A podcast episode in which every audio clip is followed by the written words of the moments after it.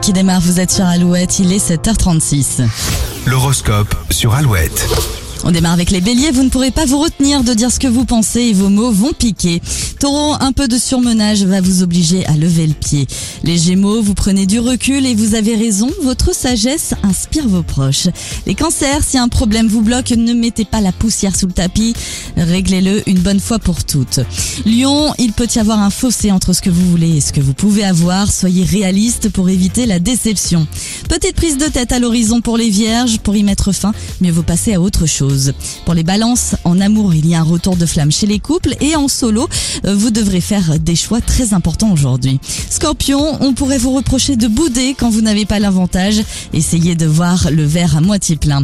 Un petit peu de fatigue chez les sagittaires, conséquence, vous douterez de tout.